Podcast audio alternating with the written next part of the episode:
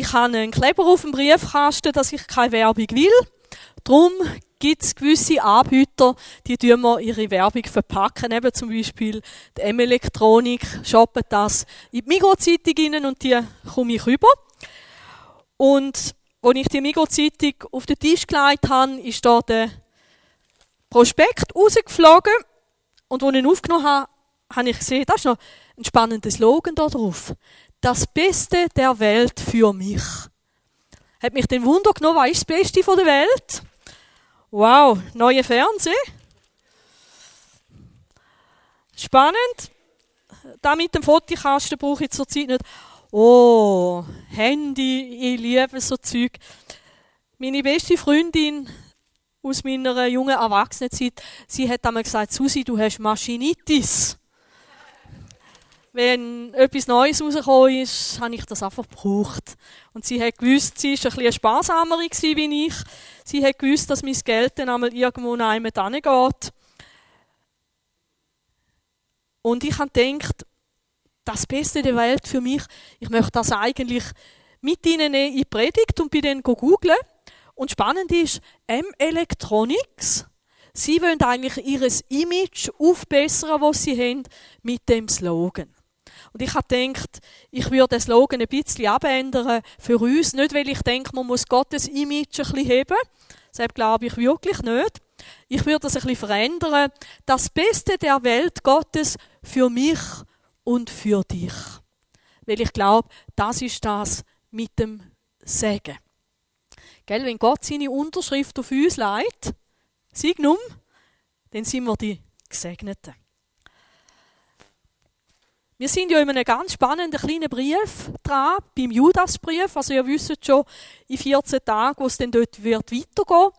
Vielleicht fordern ihr euch selber ein bisschen raus, lesen weiter und sind noch gespannt, was in der Predigt kommt. Also das ist erlaubt. Bibel lesen ist erlaubt für Leute, die in den Gottesdienst kommen. Und vielleicht könnt ihr euch überlegen, was würde ich dazu sagen oder was wäre meine Meinung da dazu oder was wäre meine Erfahrung. Wenn ihr euch so vorbereitet, dann glaube ich, ist vielleicht der Gewinn noch grösser für euch. Weil das ist schon so, ich investiere recht viel Zeit auch in eine Predigt. Und da, wo ich euch sage, das ist nicht das, was ich in den ersten fünf Minuten über den Text irgendwo herausgefunden habe. Und mir ist es bewusst, wenn ich euch denn das predige, dann hören ihr es vielleicht wirklich zum ersten Mal. Und dann manchmal denke ich, warum sind die Leute nicht so begeistert? Aber das ist vielleicht, weil man sich zuerst auch Gedanken darüber machen muss. Die Bibel sagt ja, das Wort Gottes ist wie ein gutes Saatgut. Oder wie Surteig oder irgendetwas, das Entwicklung braucht. Mein Traum wäre es natürlich schon immer gewesen, gell? ein paar Körner in die Erde werfen und am nächsten Tag, wuff, kannst du schon ernten. Und weil es eben so funktioniert mit dem Wort Gottes, braucht das auch Zeit in deinem Herz, in deinen Gedanken, bis Gutes darf entstehen. Der Judas, er schreibt den Berufenen, die in Gott, dem Vater, geliebt und ihn durch für Jesus Christus bewahrt sind.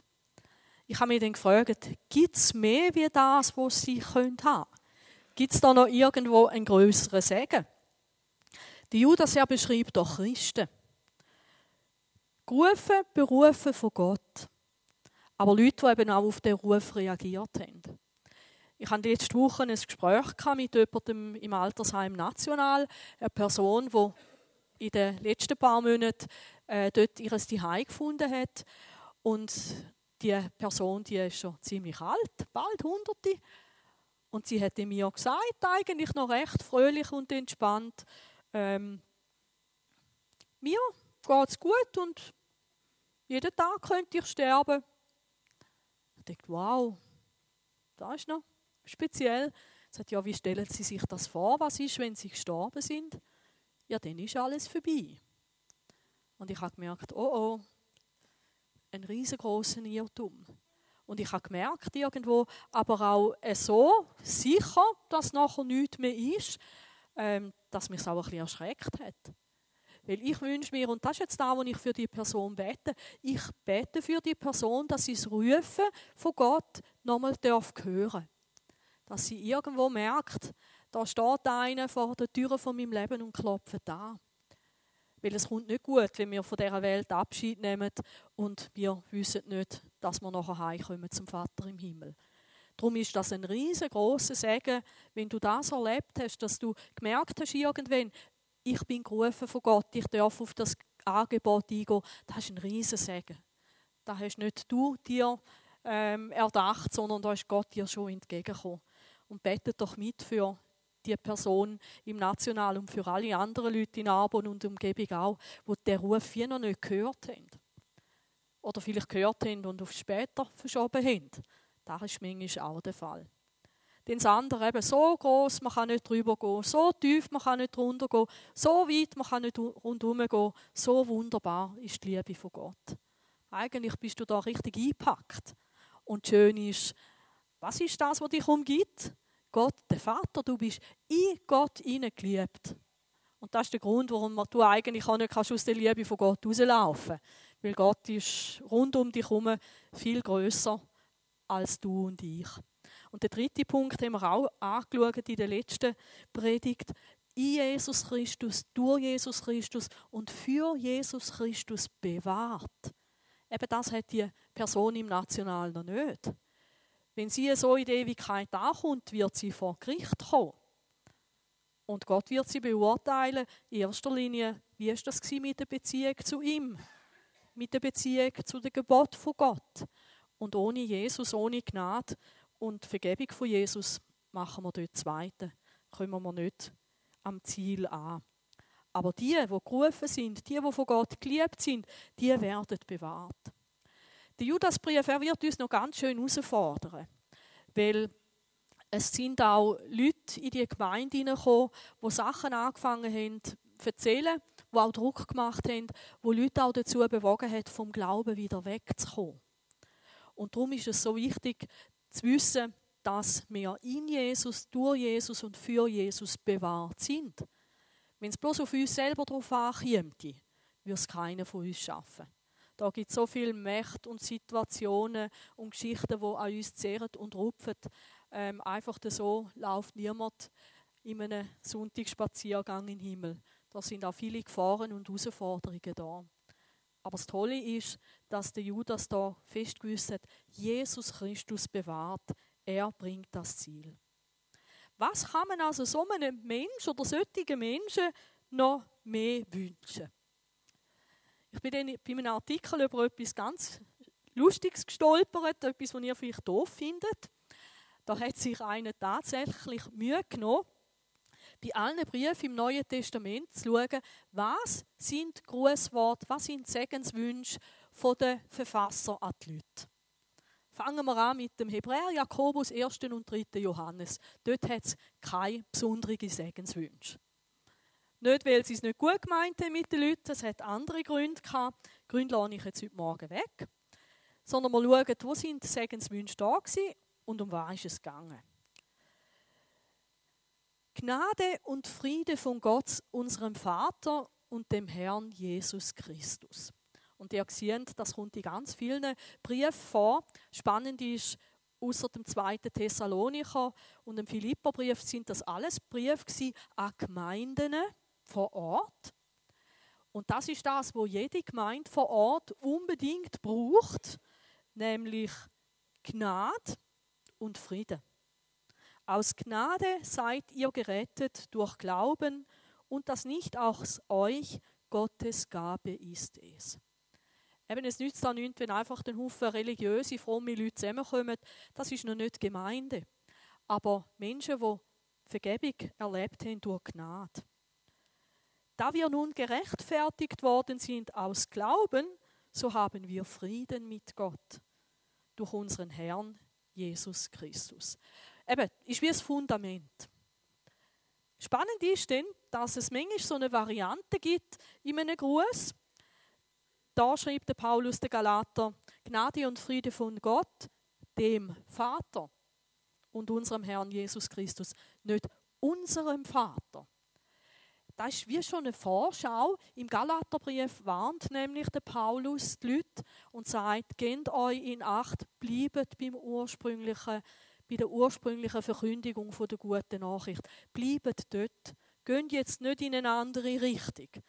Und weil er sich, glaube ich, unsicher war, ob jetzt wirklich alle in dem Sinn Gott treu bleiben, sagt er nicht einfach unserem Vater und es ist egal, was wir machen, sondern Gott dem Vater und passet auf, nehmt euch das zu Herzen. Ich finde es total spannend. Ihr vielleicht nicht, aber da müsst ihr jetzt mit mir durch. Ähm, Titus schreibt der Paulus, wieder Gnade und Friede von Gott, dem Vater und Jesus Christus, unserem Heiland. Das kommt ein einziges Mal vor. Der Titus war der Mitarbeiter von Paulus und sein Job war es, auf Kreta zu gehen. Und ich glaube, er sagt seinem Mitarbeiter da, Titus, vergiss eins nicht. Jesus ist der Heiland, von dem das Heil kommt. Gell? Manchmal, wenn man mitarbeitet im Reich Gottes, vielleicht, wenn du jemanden versuchst, von Jesus zu überzeugen, dann nimmst du vielleicht auch alle Register, oder? Und manchmal vergessen wir, wie das Heil kommt vom Heiland. Das Heil kommt von Jesus. Und darum ist es gut, dass der Paulus das am Titus da also als Herz leitet. Denk dran, von unserem Heiland. Denn im Timotheusbrief schreibt der Paulus seinem andere Mitarbeiter, Titus und Timotheus sind Mitarbeiter, schreibt er Gnade, Friede von Gott und jetzt kommt da nochmal etwas dazu, Barmherzigkeit. Die, die den Timotheus schon ein bisschen studiert haben, der Timotheus hat ein anderes Format wie der Titus. Der Titus kann man sich wirklich so vorstellen, das ist einer der auf den Tisch hauen. Darum hat der Paulus den Titus auch nach Kreta geschickt so für die Geschäfte, wo man muss anstehen und ram, ta, tam, tam, tam. Für das hat man den Titus geschickt. Und der Titus hat aber müssen wissen, trotz seiner, glaube starken Persönlichkeit, das Heil kommt vom Heiland. Das Heil kommt von Jesus. Der Timotheus war ein bisschen anders gelesen. Wenn er den ersten und zweiten Brief leset, wo der Paulus am Timotheus schickt, dann merkt er, der Timotheus war noch jünger gewesen und vor allem war er einer, glaube der sich auch recht einschüchtern lassen hat.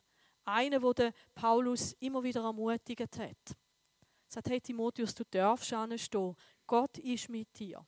Gott hat Pläne. Es ist passiert durch die Auflegung der Hände der Ältesten. Brauch das, was Gott dir gibt. Und eben Barmherzigkeit hat mit Umständen zu tun, mit schwierigen Umständen. Und darum ist es spannend, dass der Paulus da betont. Wenn du eher jemand bist, der halt nicht so reinschießt und auf den Tisch schaut, brauchst du vielleicht mehr Barmherzigkeit wie ein Titus, der vor allem muss wissen von wem das wirklich Veränderung kommt. Und im Johannes, dort gibt es nochmal eine Ergänzung von dem Herrn Jesus Christus, dem Sohn des Vaters in Wahrheit und Liebe.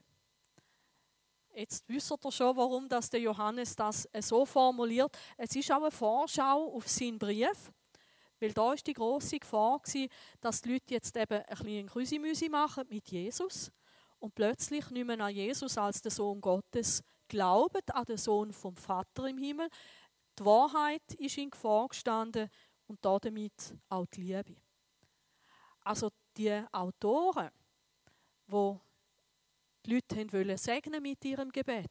Die haben das auf eine ganz verschiedene Art und Weise gemacht.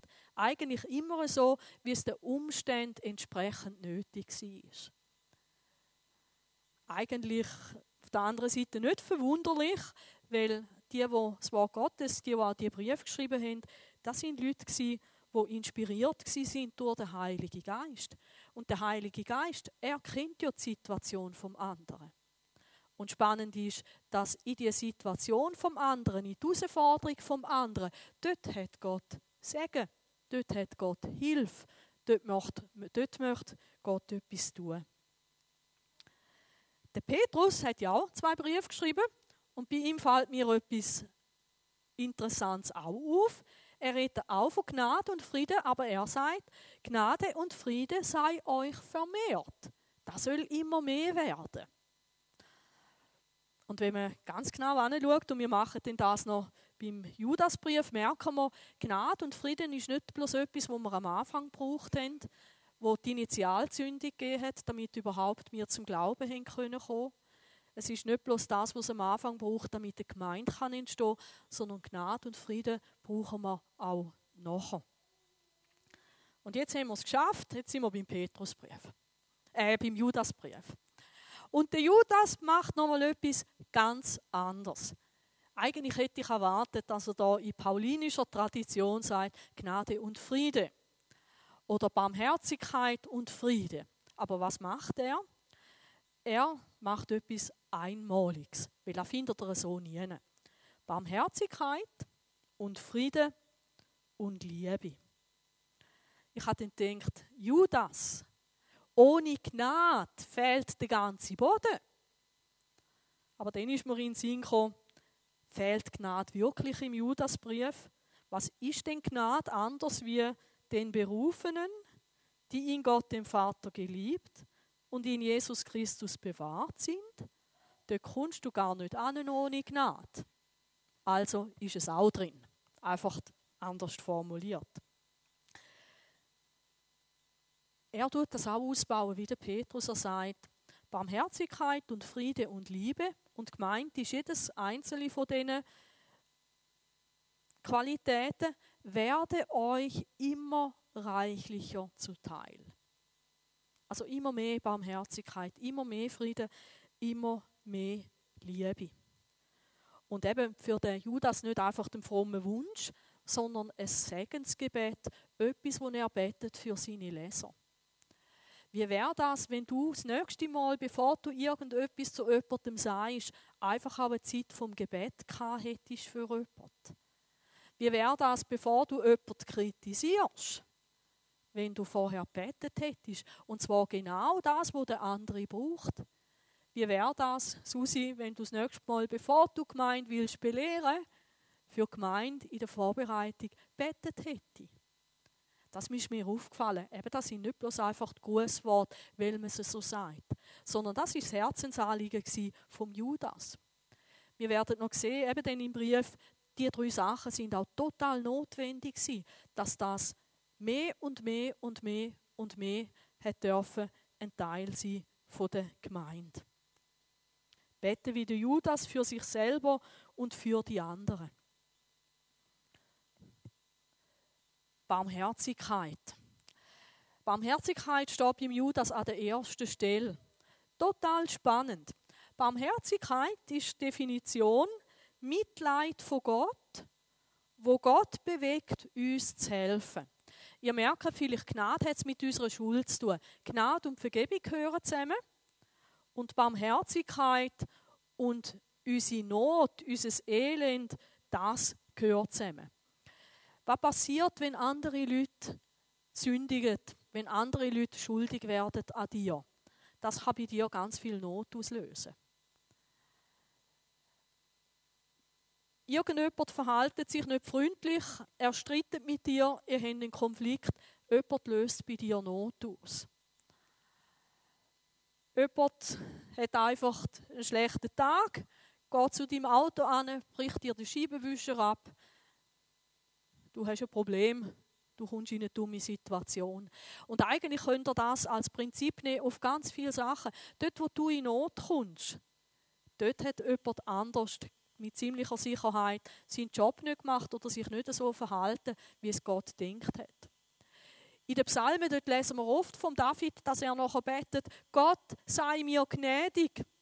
Das ist ein bisschen die Schwäche von unserer deutschen Bibel. Eigentlich heißt es, Gott heb Erbarmen mit mir, bis mir barmherzig. Weil es geht ja nicht darum, dass jemand schuldig geworden ist, sondern ich bin in einer Notsituation, wo ich jemanden brauche, wo mir hilft, wo durch jemand anders verursacht worden ist. Aber das andere, das wissen ihr auch, es gibt auch eigene Schuld, die uns in Not bringt. Ich habe irgendetwas gemacht oder nicht gemacht oder nicht zur richtigen Zeit gemacht und jetzt habe ich ein großes Problem. Jetzt habe ich mich irgendwo in etwas hineingeritten. Und dem bitte ich Gott vielleicht auch um Gnade, dass er mir vergibt. Aber mit der Vergebung allein ist manchmal das Problem noch nicht gelöst. Dann geht es darum, dass ich eigentlich Barmherzigkeit brauche von Gott, damit auch die Situation sich darf verändern In der Sprüche 28, Vers 13 steht etwas ganz Spannendes. Wer seine Verfehlungen geheim hält, wird keinen Erfolg haben. Das hat mit Gnade und mit Vergebung etwas zu tun. Aber wer sie bekennt, den gibt es Vergebung und in Zukunft unterlässt, wird Barmherzigkeit erfahren. Eben der Schaden, wo ja auch wieder muss heil werden. Ich habe da extra das Ei draufgenommen, weil das Ei da ist jetzt unter Druck, nicht weil es selber etwas angestellt hat, sondern von den Umständen von anderen. Und wir leben in einer Welt, wo es ganz viel Druck gibt. Weil wir in einer Welt leben, wo nicht jeder sich nach dem Gebot von Gott richtet. Wenn jeder würde machen, was Gott will, wir hätten das Paradies auf dieser Welt. Aber weil es nicht so ist, gibt es manchmal auch große Not. Der Jeremia, er hat in der grössten Not, wo man lesen, vom Volk Israel Folgendes gesagt. An mein Elend und an meine Heimatlosigkeit zu denken, bedeutet Wehrmut und Gift. Das ist aus den Klageliedern. Sie müssen erleben, wie alles, wo Gott eine Warnung gesagt hat, in Wien geschlagen worden ist. Und dann sind wirklich die Truppen gekommen. Die haben Jerusalem belagert. Es hat schreckliche Zustände gegeben. Es hat sogar Leute gegeben, die haben ihre eigenen Kinder gegessen. In dieser Situation, also wirklich ganz krass. Und schlimmer kann es vielleicht fast nicht mehr gehen. Und das ist wirklich, wenn wir dann nur noch auf die Umstände schauen, das kann uns wirklich richtig fertig machen. Und doch denkt meine Seele daran und ist niedergedrückt in mir. Eben, vielleicht geht es dir so, oder ist dir schon mal so gegangen, oder wird es dir wieder gehen. Einfach die Situation, die macht dich richtig fertig. Doch dies will ich mir in den Sinn rufen, darauf will ich hoffen. Ja, die Gnadenerweise des Herrn sind nicht zu Ende. Und jetzt kommt so etwas, wo wir einmal manchmal so ganz frisch und fröhlich singen im Gottesdienst. Ja, sein Erbarmen, seine Barmherzigkeit hört nicht auf. Es ist jeden Morgen neu. Groß ist deine Treue. Gell? Und das mit im Dreck drin, mit im Druck drin, mit in den Schwierigkeiten drin. Sich erinnern, aber das Erbarmen, Barmherzigkeit, die ist trotzdem da und sich nach dem jetzt ausstrecken. Franz hat eine gute Frage gestellt in der Einleitung. Ich glaube nicht, dass wenn wir gesegnet sind, dass einfach alle Umstände plötzlich verschwinden. Glaube ich nicht. Sondern dass wir etwas dürfen erleben, mitten im Druck drin. Nämlich Gottes Erbarmen, Gottes Hilfe und die Umstände sind vielleicht noch genau die gleichen, aber es passiert etwas Gutes mit mir. Wenn du da mit dem Ei vergleichst, das Ei wird nicht verdruckt, sondern es wird bewahrt für Jesus und in seiner Kraft. Der zweite Punkt, vielleicht noch etwas zum letzten. Wenn der Paulus davor redet, wie Gott zu ihm ist, mit dem Druck sagt er, Gott, der Vater der Barmherzigkeit und Gott allen Trostes. 2. Korinther 1, Vers 3. Total spannend. Eben, wir brauchen dort Barmherzigkeit, dort, wo viel Druck da ist. Wenn ihr mal so einen Einblick haben, wie geht es jemandem auch in Bezug auf, auf eine Gemeinde, leset doch den 2. Korinther. Und ihr werdet sehen, es ist gar nicht so einfach, wie es der Paulus hatte. Viel Tränen, viel Not, viel Sorgen wegen Leute in der Gemeinde. Aber da, was der Paulus dort auch erfahren hat, ist das, dass Gott der Gott ist von Barmherzigkeit und vom Trost. Und Paulus auch durch die Situationen durchbegleitet hat. Und die Hoffnung ist gegen den Schluss vom zweiten Korintherbrief, dass sich auch etwas verändert hat dort bei den Christen in Korinth. Der nächste Punkt, wo der Judas fest auf dem Herz hat, dass sich das vermehrt bei den Leuten, das ist der Frieden. Mit dem Frieden ist es ganz eine spannende Sache. Frieden hat es nämlich zu tun mit Beziehung. Wir haben gehört, ganz am Anfang der Predigt, Gott hat Frieden gemacht mit uns durch Jesus. Die Beziehung, die zerbrochen war, durch die Schuld vom Mensch, da hat Gott die Beziehung wieder heil gemacht. Wenn Beziehungen zerbrechen unter Menschen, ist es vielleicht auch so, wie der Bleistift, der dort zerbricht. Frieden ist ein Beziehungsbegriff. Frieden bedeutet eigentlich, dass es gute Beziehungen gibt. Gelingende Beziehungen. So wie Gott sich das denkt hat.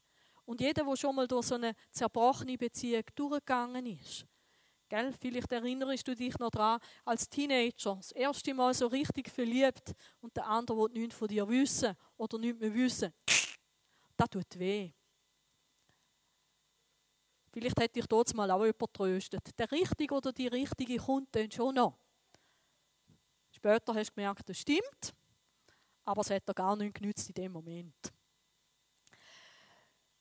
Vielleicht hast du das auch später erlebt in einer, in einer Ehe wenn die Beziehung zerbricht, das ist ganz großer Schmerz. Also ich habe noch niemand, noch niemand wirklich äh, getroffen, der mir erzählt hat, das Beste, was mir passiert ist, ist, dass meine Ehe zerbrochen ist. Das hat mir noch niemand erzählt. Manchmal ist es gut, dass zwei, die nicht mehr zueinander finden, dass sie sich dann auch trennen. Weil an so einem kaputten Bleistift kannst du dich auch verletzen und man kann sich auch gegenseitig verletzen. Aber das ist nicht etwas, wo man sich wünscht oder wo man sagt, das macht überhaupt nichts mit mir. Der Punkt ist jetzt einfach, was bedeutet, wenn der Judas sagt, ich bete für Frieden? Dann darf es eigentlich so wieder rauskommen, wie in dieser schönen Beziehung zu Gott. Da gibt es nicht noch irgendwelche Ressentiments. Gott hat dich ganz angenommen hat gesagt, wir haben wieder Frieden miteinander. Es darf alles wieder gut sein. Und unter den Menschen, wie ist das mit Frieden? Als kleine Kind haben wir gelernt, wenn wir gestritten haben mit dem Kameradli, jetzt muss man wieder Frieden machen. Macht wieder Frieden. Wenn du dich vielleicht mit jemandem zafft hast in der heutigen Zeit, schreibst du ihm vielleicht nachher ein WhatsApp, es tut mir leid. Bitte verzeih du mir. Spannend ist, dass aber Frieden noch zwei, drei, vier, fünf Schritte weitergeht. Frieden würde bedeuten, dass nicht nur eine Beziehung wieder einigermaßen hebt, eben im besten Fall noch mit einem Kleberli um den Bleistift herum, sondern Frieden bei Gott bedeutet eigentlich, es ist wieder eine richtige Einheit da. Also ich habe zwar Frieden mit dir, aber ich mag dich nicht mehr. Das ist nicht gemeint sondern Friede wäre eigentlich, wir sind Freunde geworden. Wir sind eine richtige Einheit, miteinander unterwegs. Und ihr merkt sicher auch jetzt, wenn ihr über diese Definition nachdenkt, haben wir nicht überall Frieden in der Gemeinde. Also wenn mich jemand würde fragen, habt ihr Frieden in der Gemeinde, hätte ich vor dieser Predigt gesagt, kein Problem. Gibt, glaube ich, keinen aktuellen Streit zwischen irgendwelchen zwei Parteien. Hat es auch schon gegeben. Und ich habe zurzeit auch nicht irgendeinen heißen Konflikt mit irgendjemandem. Mal, wir haben es eigentlich friedlich. Aber wenn wir einen Schritt weitergehen und uns überlegen, Frieden bedeutet gelungene Beziehungen zu anderen. Dass ich mich eben echt freue, wenn der andere auch da ist. Dass ich es auch echt gut meine mit dem anderen. Dass ich mit dem anderen eins bin, auch im Glauben und in der Beziehung dass wir es richtig schön haben miteinander. Das würde eigentlich bedeuten, wir haben Frieden untereinander. Nicht bloß Peace, sondern wir haben es richtig schön miteinander. Und da ist sicher ein Grund, warum das der Judas da auch das zu seinem Gebetsanliegen gemacht hat, weil diese Qualität haben wir nicht immer. Jesus hat gesagt, wenn wir Liebe untereinander haben, wird die Welt erkennen, dass er wirklich der Sohn Gottes ist. Aber Liebe untereinander heißt nicht einfach nur, ich akzeptiere jetzt halt der rechts und links, weil er halt so ist und als Christ muss ich jetzt den anderen annehmen. Sondern Liebe würde bedeuten, ich schätze dich wirklich von Herzen. Ich will das Beste für dich und wir gehen miteinander den Weg.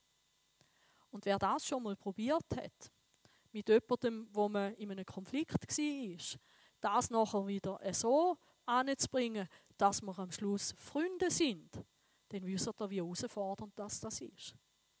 Weil meistens, wenn man Konflikt hat, dann geht man nachher auf Abstand. Eben, man ist vielleicht wieder nett und freundlich, sagt sich noch Grüezi, aber ähm, habe ich den anderen wieder von Herzen gern? Das wäre das Ziel von Gott, so eine Einheit, so ein Miteinander, auch in einer Gemeinde. Dort hat es der Lukas formuliert mit, sie waren ein Herz und eine Seele. Ich denke, es ist gut, wenn wir für Frieden beten unter uns. Eben mit dieser ganz tiefen Qualität. Und dann gibt es noch etwas anderes. Manchmal geht uns auch der Frieden in unserem eigenen Herz verloren. Denn wenn etwas in uns tobt, wenn wir uns vielleicht selber Vorwürfe machen, hätte ich doch oder wäre ich doch nur oder irgendetwas, oder wenn wir anfangen zu zweifeln, da geht der Frieden manchmal auch flöten. Und wie bringe ich mich jetzt selber wieder in den Frieden hinein? Früher noch habe ich äh, Apps oben abgeladen, weil ich ganz schlecht geschlafen habe Nacht und da gibt es ganz einen Haufen und die verdienen ihr Geld auch damit. Was man alles kann tun, um zu Abend den Frieden haben und einschlafen von Geräuschen, die kannst hören und Vögel, die pfeifen und Meditationen habe ich nie mehr oben abgeladen, aber dann kannst du es irgendwie auch noch versuchen mit Worship-Musik oder irgendetwas. Aber ich habe gemerkt, eigentlich der wahre Frieden, der kommt dann, wenn Gott in das Chaos in meinem Leben wieder Ordnung hineinbringen kann. Und darum ist es gut, auch für den Frieden zu beten, im eigenen Herz, in den eigenen Umständen. Und wie schön, wenn am Schluss jemand mit Gott versöhnt ist mit seinem Nächsten versöhnt ist und auch versöhnt ist mit seiner Geschichte. Dass er nicht mehr gegeneinander streitet.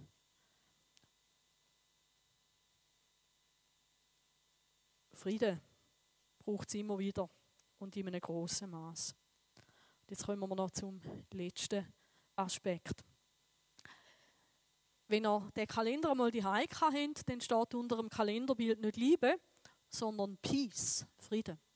Aber ich habe gedacht, für mich ist es eigentlich auch ein wunderschönes Bild für das, was Liebe soll. Liebe, in der Liebe von Gott, mit in allem anderen drin. Alles andere tobt und wütet und ich weiß, ich bin geborgen, Gott ist mit mir, Gott ist an meiner Seite. Und ich glaube, das ist wirklich das Höchste, was ein Mensch erleben kann.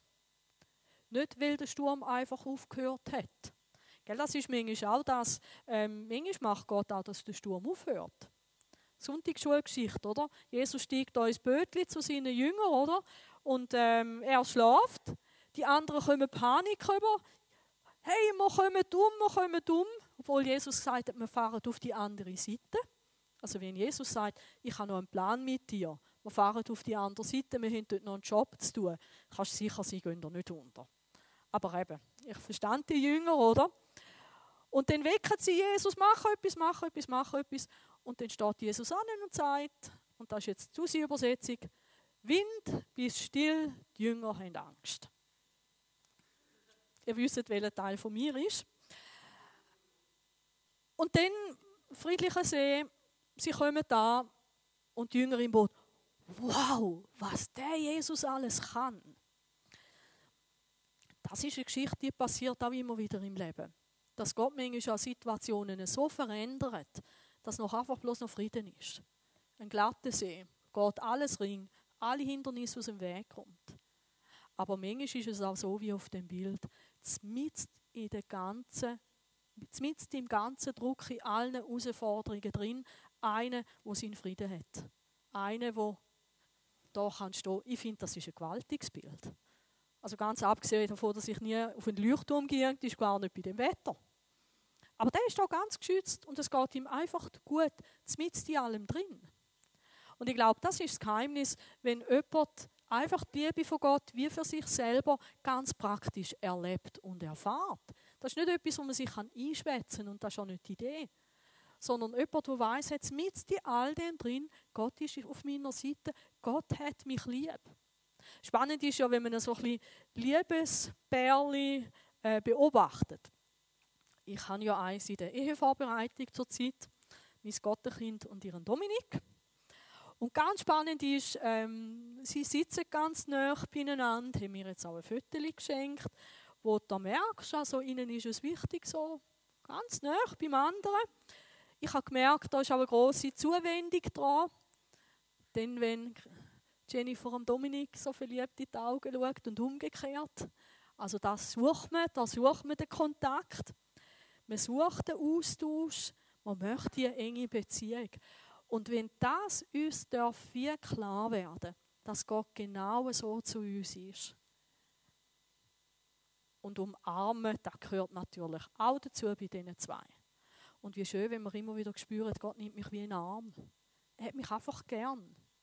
Er ist ganz fest bei mir. In Jeremia 31, Vers 3 lesen wir, ich habe dich je und je geliebt. Darum habe ich dich zu mir gezogen aus lauter Güte. Ich habe immer gedacht bei dem Lied, gezogen mit Zeilen der Liebe. Ähm, wird da einer gefesselt und gegen seinen Willen reingeholt. Wenn ich das an einem Liebespaar sage, dass sie da etwas verbindet, wo, sich zu, wo sie zueinander zücht, die finden das gar nicht schlimm. Die finden das etwas Schönes. Hey, und heiraten und nachher miteinander dürfen wohnen, jeden Tag. Miteinander alles teilen. Gell, ihr, die schon länger verheiratet sind, ihr wisst, es ist schon nicht ganz so romantisch. Das versuche ich Ihnen auch zu sagen im Voraus. Aber das ist doch etwas Schönes. Man gehört zusammen für immer, oder? Das hat es jetzt gebraucht. Bravo, Toni. Oder? Und, und wenn ich, wenn ich darf merken, genau so ist Gott zu mir. Gott hat mich wirklich gern. Eben Gott, bildlich gesprochen, Gott nimmt mich in den Arm. Er zieht mich zu sich. Ich glaube, dann haben wir wirklich ein Fundament, ein Boden unter unseren Füßen, auch wenn es so stürmt wieder von außen. Auch wenn keiner mehr da ist, wo vielleicht zu dir steht, einer ist da und der schätzt dich wirklich lieb. Wisst ihr noch, was der Judas gesagt hat? In Gott, dem Vater, geliebt. Ja, warum brauchen wir das jetzt mehr und mehr? Ja, weil jeder Tag wieder seine Herausforderungen hat. Und ich weiß von meinem Leben, ich fühle mich nicht jeden Tag immer gleich geliebt, überhaupt oder, oder von Gott. Und ich glaube, ich brauche das. Ein vermehrtes Bewusstsein, mal, da ist wirklich einer, der mich liebt. Auch wenn die Umstände schwierig sind. Ich habe nämlich eine Weile lang ganz eine einfache Logik in meinem, Christ, in meinem Christsein. Wenn Gott mich liebt, wenn er mich wirklich liebt, dann verändert er meine Umstände. Und wenn Gott meine Umstände nicht verändert, wenn Gott meine Gebete nicht erhört, dann ist das für mich ein Zeichen von nicht geliebt werden. Aber eigentlich ist es ein eine komische Rechnung, oder? Macht denn dein Ehepartner, macht denn dein Freund, deine Freundin immer das, was du willst? Nicht, oder? Also die Liebe ist irgendwo eine andere Basis. Und schau, ich glaube, das hat auch der Judas gewusst, wenn wir so richtig fest verankert sind in der Liebe von Gott, dann wird es viel schwieriger werden, für irgendjemand uns aus dieser, uns aus dieser Beziehung von Gott rauszureißen. Weil das ist die große Gefahr von dieser Gemeinde. Dass nämlich Leute gekommen sind und die haben versucht, Menschen abzukoppeln von Gott. Für eigene Geschichten. Und wenn ich weiß, Gott hat mich lieb, ich gehöre zu ihm, seine Liebe ist für mich so etwas Wertvolles, dann sage ich dann vielleicht zu einem anderen Angebot, vielen Dank, brauche ich nicht.